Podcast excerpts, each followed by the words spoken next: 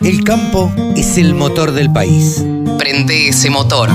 Prendete a la radio del campo. Y ahora estamos en comunicación con Mónica Ortolani. Saben ustedes que es un poco, siempre lo decimos, la madrina de, nos ha acompañado durante muchísimo tiempo eh, aquí en el, en el programa. Y bueno, estamos con ella, que es coach, que es contadora y que, y que se ha convertido un poco en speaker, dando charlas eh, en el interior y aconsejando a los productores agropecuarios. Hola Moni, ¿cómo estás? Hola Carlos, qué alegría reencontrarnos en este 2022. Así es, así es. Una suerte reencontrarnos y bueno, eh, a ver, pensar un poquito eh, a ver qué es lo que nos depara este, este 2022 o qué nos imaginamos que nos puede deparar este 2022. bueno, imaginar el futuro, viste, es, es, muy difícil. El tema es que, como, siempre digo, digo, si nuestro presente es consecuencia del pasado, preguntarnos qué tenemos que empezar a hacer desde hoy si queremos un futuro distinto. Claro creo que mm, por ahí siempre tenemos una mirada muy externa, ¿no? De decir, bueno, la culpa es de, ¿no? O el responsable es el gobierno, o mm, no sé, eh, China que compra, que no compra, la energía. Ponemos demasiadas a veces expectativas en el afuera y a veces es también preguntarnos eh, qué es lo que tenemos que hacer distinto, en qué lugares no estuvimos o no estuvimos ausentes y, y en esto, bueno, eh, conectando con, con el campo, ¿no? Y unas palabras que, bueno, el 8 de enero, sabes, en, en el reclamo y la unión del campo en Armstrong, eh, la presidenta de Sociedad Rural de, Rosario, Soledad eh, Aramendi, eh, dijo, los productores se quejan pero se quedan en casa. Claro, este es otro de los temas, ¿no? Eh, dice que hay, creo que no, no, recuerdo si es un 4 o un 8% de los productores que realmente participan en las instituciones. Eh, y bueno, eh, creo que también necesitamos ver cómo participar más, ¿no? Eh, porque también muchas veces elegimos, me hago el distraído, que lo hagan otros y, y por ahí no, digamos, lo que tenemos que eh, disculpame se escucha un ruido, no sé. No, yo, escuchas bien? Yo te escucho perfecto, Moni, yo te escucho perfecto. Ah, bueno, bueno. Disculpame si una interferencia. Eh, no, volviendo un poco eh, eh, al tema, eh, creo que, que necesitamos participar más, hacernos más cargo y tener más una mirada interna, ¿viste? No en qué cosas tenemos que, que modificar, porque a pesar del contexto, a pesar de bueno, de la inflación, bueno, yo escribí, mira, la, última columna que escribí es ajustamos cinturones o saltamos, ¿no? Y, siempre por ahí pensamos que el camino es ajustar cinturones, que también es importante, ¿no?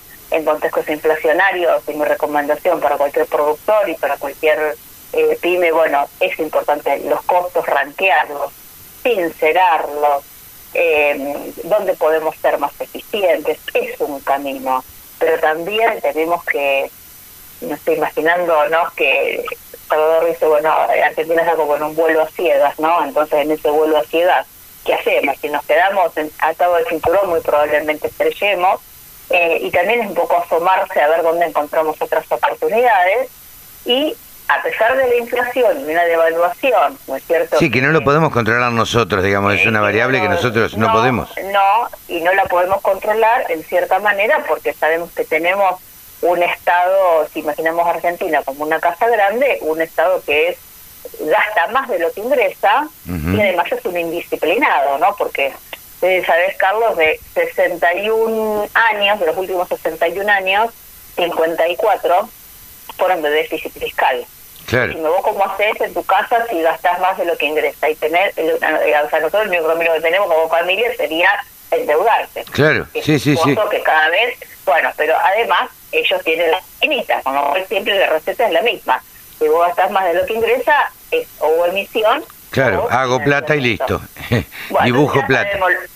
lo que todavía no estamos pudiendo llegar a un acuerdo con el Fondo Monetario Internacional, la, la emisión es galopante, Eh, y, en qué todo siempre, más inflación, más devaluación. ¿Qué hacemos con esto? ¿Qué manera tenemos de protegernos contra esto? Y bueno, por eso encontramos financiamiento bancario o comercial que esté por debajo de esa inflación o devaluación esperada y eso apalanca mi crecimiento porque lo convierto en maquinaria o lo convierto en, capital de trabajo que, que, después me permita eh, generar mejores ingresos y ganar escala, eh, bueno, es una manera también de atemperar. o sea, como argentinos eh, sabemos que es esta la que tenemos que jugar, ¿no? Entonces, bueno, el financiamiento es uno de los de los caminos, ¿no? Siempre y cuando sea menor a la, a la tasa de, de, financia, de inflación y devaluación esperada. Eh, después también está en cómo podemos construir alianzas con otros también. ¿viste? O sea, ¿por qué no toda la cadena me, me, puedo unir? ¿Cómo puedo agregar más valor? ¿Cómo y qué sé yo, para mí son una fuente de inspiración es mirar a los cordobeses. Este, los cordobeses, la verdad que eh, yo digo, son del faro, ¿viste? el camino es por acá, ellos siempre están buscando cómo agregar valor, cómo, eh, cómo transformar. Eh, y bueno, creo que tenemos que un poco más conectarnos con, con nuestro poder, eh, con, nuestro poder creativo y resolutivo y no dejarnos eh, atropellar por unos pocos que hacen mucho ruido y nos están haciendo mucho daño. Eh, y, bueno, eh, y en esto también me permito opinar que el haber salido de las mesas de, diálogo eh, de, bueno, de tres de las entidades eh, del campo, eh, creo que nos hemos metido en el propio guion que tienen escrito para nosotros porque sabemos cómo se va a reaccionar.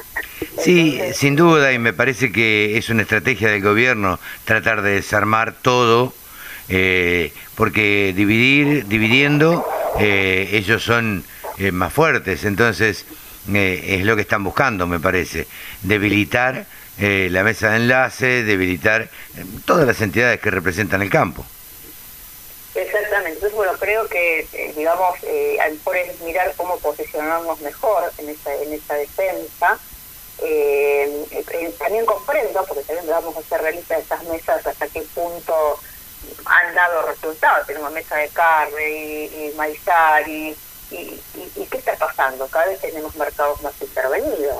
Sí. Eh, nos, está trigo. O bien, eh, vos fijate que aun cuando, bueno, eh, el resultado de las elecciones legislativas de noviembre nos dieron un poquito de esperanza, el gobierno, por acuerdo, busca la manera siempre de estar salteando eh, la ley y con acuerdos con acuerdos privados hoy en realidad eh, eh, tienen la manera de seguir interviniendo el trigo y no está copiando las los aumentos que, hubo en Chicago entonces en definitiva te aumentan las los derechos de exportación de una manera encubierta ¿no? sí sí sí, sí.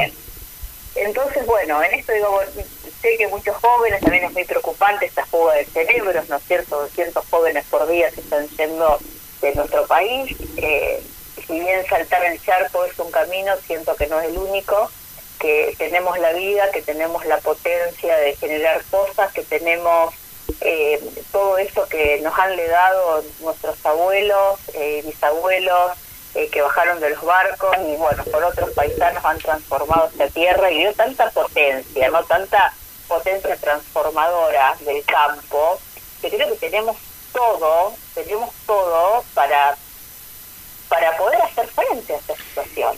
Sí, sin duda, pero en lo inmediato nadie, nadie, o por lo menos eh, el país, digamos, no, no ofrece posibilidades este, concretas. Entonces, los jóvenes que eh, ciertamente son ansiosos precisamente porque son jóvenes y si no ven una salida más o menos rápida, y la verdad es que se van a ir. Sí, es lo que pasa que, mira, yo gracias a Dios he podido viajar y, y es cierto que pasa que tienen que experimentar también, y es lógico y, es así. Eh, también el mundo no hoy no está siendo un lugar tan seguro, por decirlo de alguna manera, ¿no? Mm. Eh, y, bueno, lo tienen que experimentar y, creo que, que también en cada comunidad, en cada ciudad, creo que creo que hoy pasa más por eso, más allá que el país no te da las condiciones, es ver cómo podemos crear en cada territorio condiciones para que sucedan cosas distintas. Es que todo lo que está pasando en el norte de Córdoba, Eh, nosotros acá también en FUNE estamos trabajando en la ciencia de desarrollo para que bueno se puedan generar eh, ecosistemas que creen microclimas de desarrollo diferentes. Y creo que ahí está, está la clave, que cada comunidad eh, busque crear un microclima.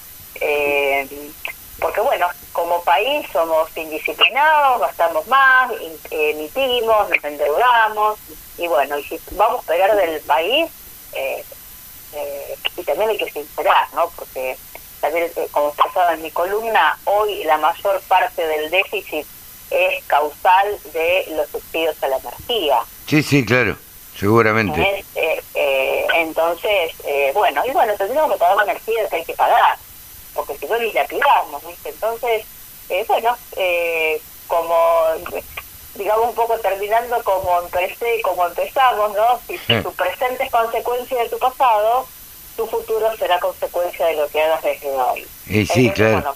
sí sí eh, sí. yo espero digamos que, con mis columnas con mis contenidos con con las conferencias con las capacitaciones de tanto productores agropecuarios como la cadena de, de, valor motivando a los equipos este este es el sentido no cómo podemos empezar a construir eh, eh, una, una forma de ser, de cultura que transforme la gestión eh, y que nos permita eh, construir, eh, como lo han hecho nuestros abuelos, una forma colaborativa y cooperativa. Sí, sí, sin duda. Lo que pasa es que ya lo hemos hablado en este espacio también, Moni, nos fuimos convirtiendo con el tiempo en seres un poco más individualistas, a eso nos han llevado, y el otro día se lo escuchaba decir a alguien, no sé por qué yo tengo que escuchar che, qué buen maíz el del vecino, ojalá le caiga una pedrada. ¿Viste? Eh, Decís, ¿qué necesidad hay? Lo estaba diciendo en público. Bueno, este. bueno, mira, me dice con un punto que es clave que también lo mencioné en esta columna, es culpa de... Eh, eh, hay un... Hay cosas que se seguramente.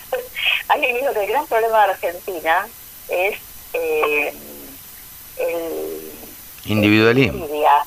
La envidia. Y la envidia, claro. La envidia. ¿Por qué es la envidia? Eh, porque eh, el quien envidia no quiere que vos tengas lo que tengas, no quiere tener lo mismo que vos, no quiere que vos tengas lo que tengas. Claro. Eh, pues, fue este filósofo Ortega Gasset, ahora, ahora, ahora lo recordé porque lo escribí. Y él decía en el 1930, creo que fue en 1930, en una conferencia en, en La Plata, eh, y el gran problema argentino es la envidia. Y cuando te pones a mirar, y creo que también es un poco lo que pasa con el campo y, en las comunidades, ¿no? Eh, así que bueno, eh, creo que hay mucho mucho por hacer y dejar de mirar al vecino, cada uno tiene una potencialidad y la vida, bueno, tiene sus luces y sus sombras como sus sombras como todos los días. Así que, bueno, a, mirarse más y creer más en la en la confianza interna y dejar de mirar tanto para el costado. En las capacidades de cada uno, en las capacidades de cada uno y en lo que podemos hacer. Moni, muchísimas gracias. Juntos, en lo que podemos hacer juntos. claro. lo que nosotros generamos también es, es complementarse. Claro. Así que gracias, Carlos, eh, una vez más por bueno, por este espacio. No, gracias a vos, Moni, por, por este, regalarnos este tiempo. Y bueno, y nos estaremos encontrando a lo largo del año, ¿te parece? Por supuesto, aquí siempre estaremos para la radio del campo y, toda su audiencia. Un gran saludo para todos. Un beso grande. Mónica Ortolani, coach y contadora, titular de tonicaonline.com.ar. Ahí la pueden visitar y si no, visítenlas, eh, visítenla en las redes. Es muy activa en redes sociales. Eh, nos despedimos de Mónica y seguimos de esta manera. Exposiciones, muestras, rurales, novedades Toda la información en laradiodelcampo.com.